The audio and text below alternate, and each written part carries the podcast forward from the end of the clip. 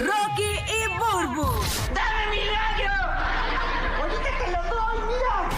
despelote. Diga, dígame algo interesante que tengas por ahí. Tú siempre traes algo chévere ahí. Mira, bien interesante, Corillo. Eh, Tú sabes que ahorita eh, en los titulares, eh, Paparroque, o hasta esta mañana estaba hablando Roque de, de, eh, el, el bajón que hubo en Wall Street ahora mismo, que se perdió un montón de dinero, la inflación se esperaba que bajara un poquito más y todas esas cosas.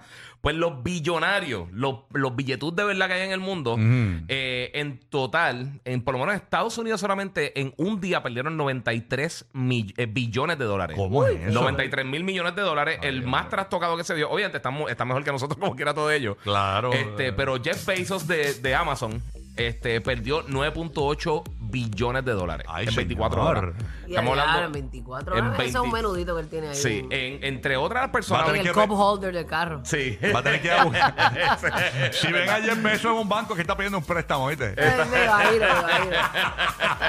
Los programas de esa gente son así mismo, billonarios. Sí, Sí. pero mira, entonces en el caso de Elon Musk, que obviamente es la persona más rica del mundo ahora mismo, eh, disminuyó su fortuna por 8.4 mil millones de dólares. En el caso de que él está segundo en la lista y después está Mark Zuckerberg, eh, que solamente perdió 4 billones de dólares. Así que eh, en los de, los 500 personas, de las 500 personas más ricas del mundo, en el último año han perdido 1.2 trillones de dólares de su fortuna. O sea que esto está, está complicado. Mira que cuánto que si perdió. te metieron 20 pesos, olvídate, bebé.